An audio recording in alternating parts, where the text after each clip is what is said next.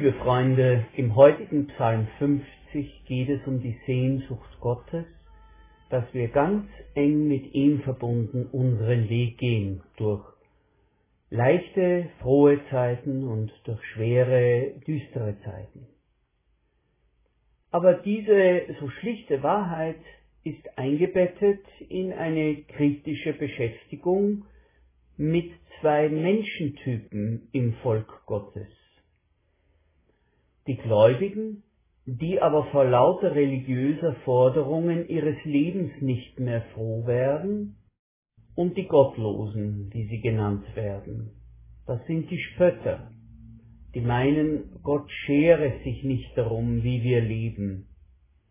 Drum können sie bedenkenlos die eigenen Interessen verfolgen. Aber hören wir selbst. Ich lese Psalm 50 und habe ihn überschrieben mit die einzigen Opfer, an denen Gott wirklich gefallen hat. Der Gott der Götter, der Herr spricht, er ruft der Erde zu, vom Aufgang der Sonne bis zu ihrem Niedergang. Von Zion her, der Krone der Schönheit, geht Gott strahlend auf. Unser Gott kommt und schweigt nicht. Feuer frisst um ihn her, um ihn stürmt es gewaltig. Dem Himmel droben und der Erde ruft er zu, er werde sein Volk nun richten. Versammelt mir alle meine Frommen, die den Bund mit mir schlossen beim Opfer. Die Himmel sollen seine Gerechtigkeit künden, Gott selbst wird der Richter sein. Höre, mein Volk, ich rede, Israel, ich klage an, ich, der ich dein Gott bin. Nicht wegen deiner Opfer rüge ich dich, deine Brandopfer sind mir immer vor Augen.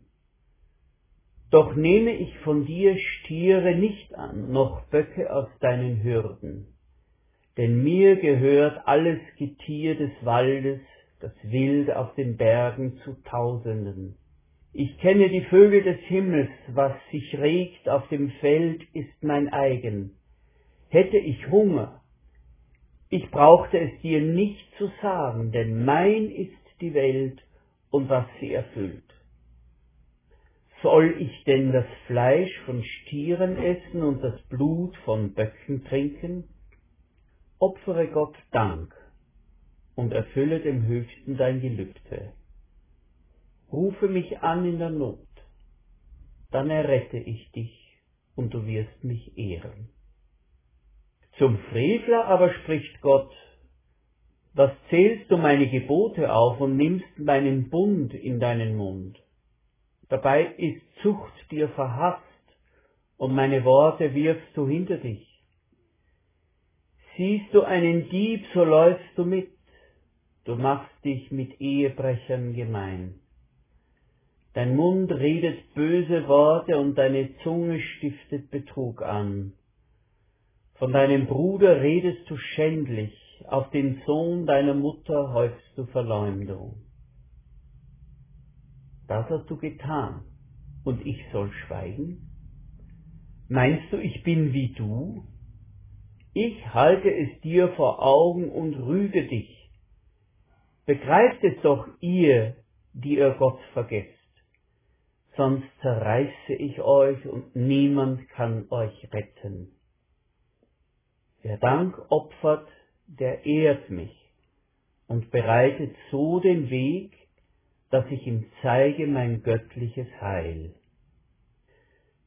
Ein langer Psalm mit sehr vielen unterschiedlichen und widersprüchlichen Eindrücken.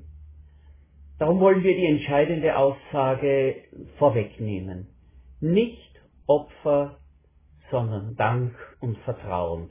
Das ist der Weg des Heils.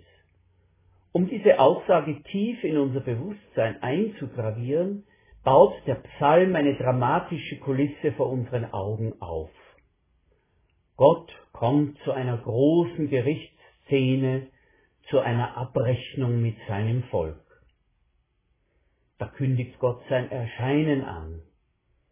Der Gott der Götter, der Herr, spricht, er ruft der Erde zu vom Aufgang der Sonne bis zu ihrem Niedergang. Gott erscheint in seiner Majestät, umgeben von furchterregenden Naturphänomenen. Feuer frisst um ihn her, um ihn stürmt es gewaltig. Gott beruft ein Gericht von Himmel und Erde ein, er will die Bundestreue des Volkes prüfen und einklagen. Versammelt mir alle meine Frommen, die den Bund mit mir schlossen beim Opfer. Spüren wir das Beben und Erschrecken derer, die da vorgeladen werden? Eine Frage lässt sie erstarren. Was haben wir falsch gemacht? Wo liegt unsere Schuld? Welches Wort wird uns treffen? Wird es uns so niederschmettern, dass wir nicht mehr aufstehen können? Wenn wir uns den Aufbau des Psalms anschauen, dann erkennen wir, dass Gott wohl sein Volk, aber innerhalb seines Volkes zwei Gruppen gesondert aufruft. Zuerst die Religiösen, dann die Gottlosen. Also in Gottes Volk gibt es diese beiden Gruppen, die Religiösen und die Gottlosen. Gibt es sie auch in der christlichen Kirche? Für beide Gruppen hat Gott ein ernstes Wort. Aber das abschließende Wort, mit dem er sein Volk bzw. diese beiden Gruppen wieder entlässt, ist für beide Gruppen erstaunlicherweise das Gleiche. Aber der Reihe nach. Zuerst also die Verhandlung mit den Religiösen. Die Religiösen kommen mit einer typischen religiösen Angst. Mit der Angst, zu wenig getan zu haben, zu wenig Opfer gebracht zu haben. Aber diese Angst ist verirrt. Darauf kommt es Gott gar nicht an. Wir lesen ja, nicht wegen deiner Opfer rüge ich dich, deine Brandopfer sind mir immer vor Augen. Doch nehme ich von dir Stiere nicht an, noch Böcke aus deinen Hürden. Denn mir gehört alles Getier des Waldes, das Wild auf den Bergen zu Tausenden. Ich kenne die Vögel des Himmels, was sich regt auf dem Feld ist mein eigen. Hätte ich Hunger, ich brauchte es dir nicht zu sagen, denn mein ist die Welt und was sie erfüllt. Gott muss nicht und will nicht von uns bedient werden.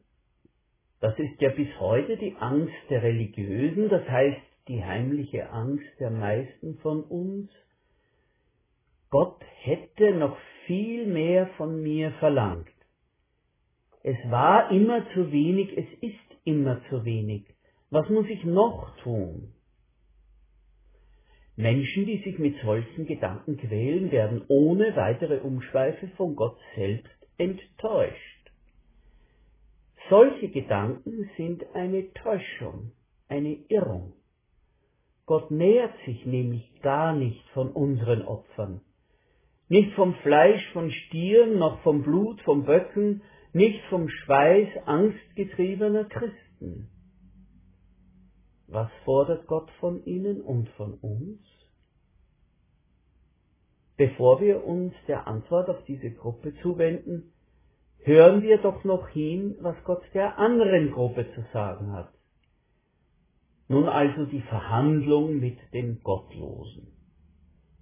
Nun, vielleicht sagen wir, die gibt es in unseren Reihen nicht, die kommen erst gar nicht in den Gottesdienst.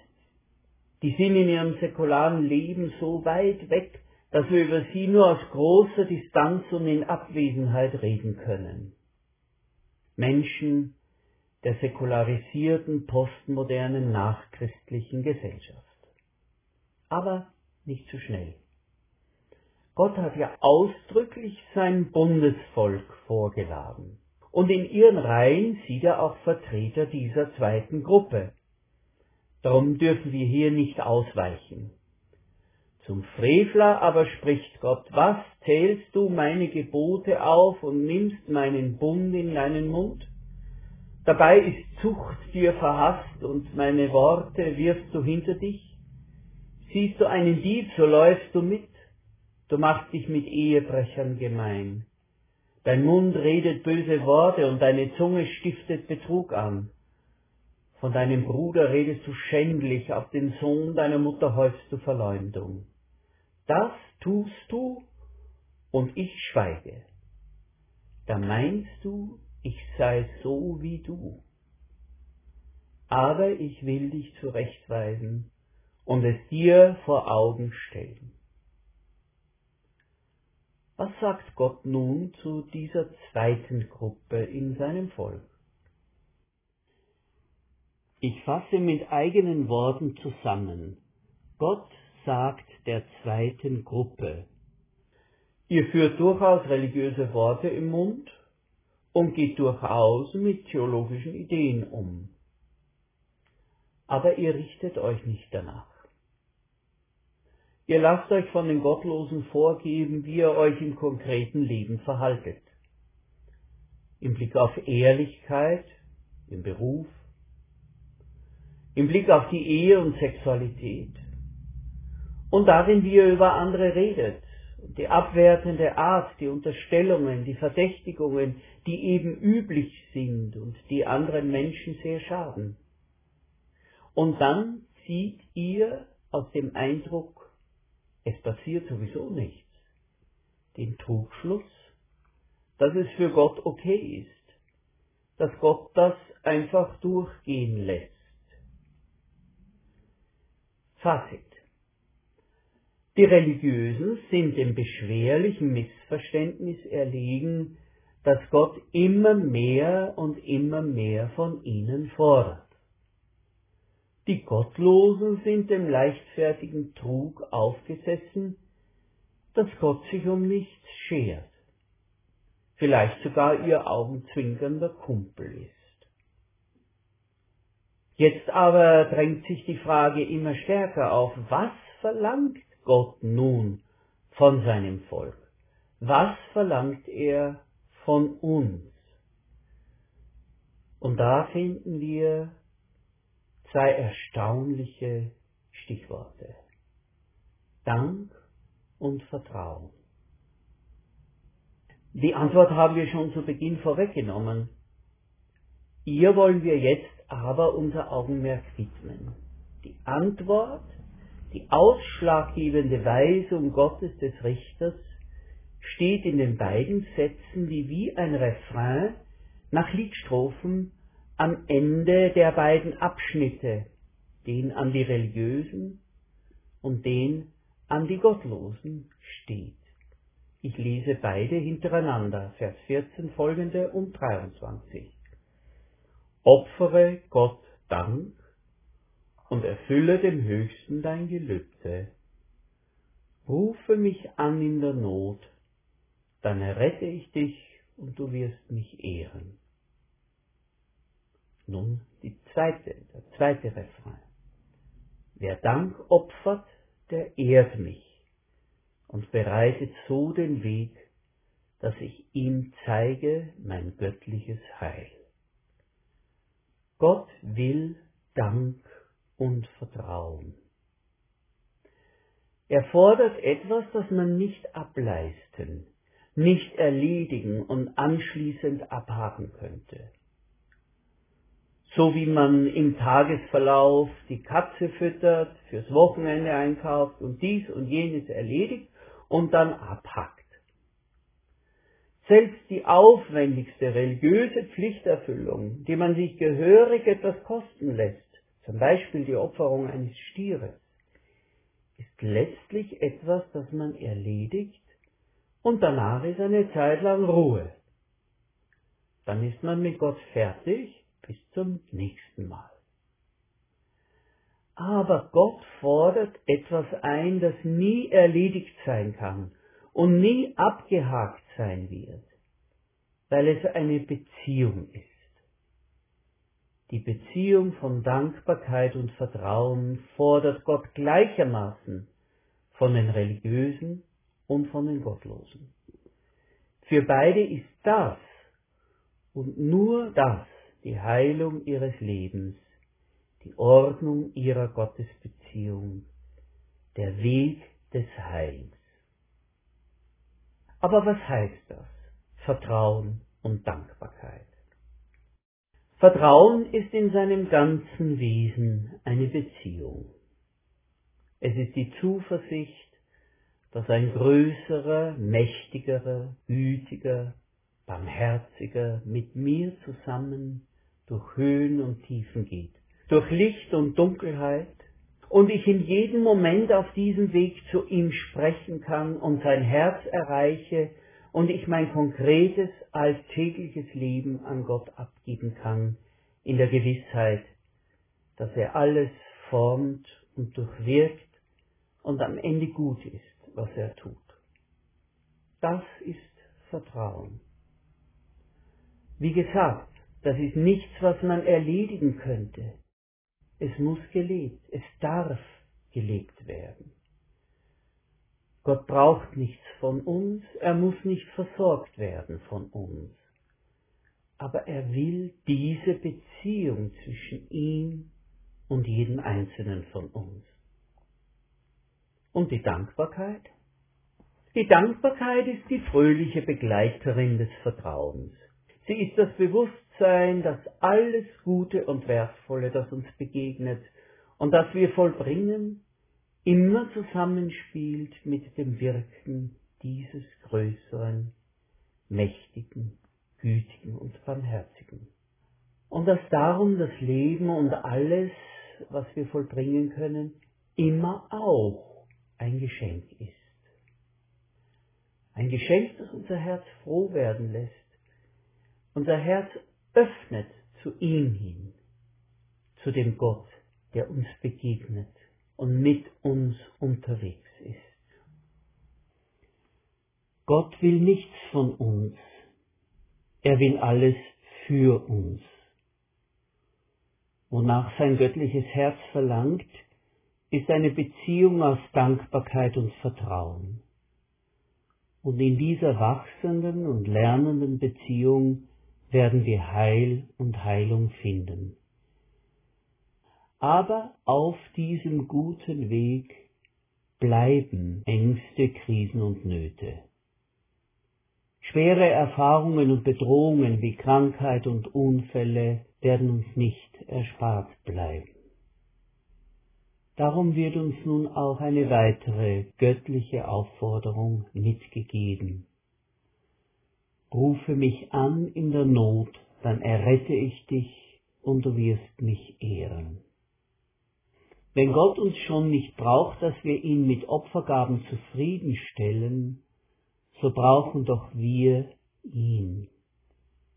Und das ist die andere Seite von Vertrauen und Dankbarkeit, das Reden mit Gott, das Rufen aus unserer Not heraus.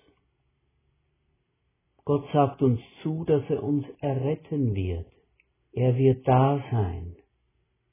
Doch es ist ein längerer Weg, Gott zu verstehen, wie er hilft. Ja, oft ist es ganz schlicht Befreiung, Heilung und Veränderung. Ein großes Problem kann gelöst werden und wir werden wieder fröhlich. Oftmals aber ist es auch anders. Die Umstände ändern sich nicht oder scheinbar nicht. Und da ist der Weg des Heils, der uns versprochen ist, dass wir fest werden nach innen, dass wir reifen und auch dieses Reifen führt zum Frieden. Ich wünsche mir und ich wünsche euch ein Leben mit Gott, das aus Vertrauen und Dankbarkeit gestaltet ist und die Einladung lebendig in sich trägt, Gott in jeder Not anzurufen und ihn mit aufrichtigem Herzen zu ehren.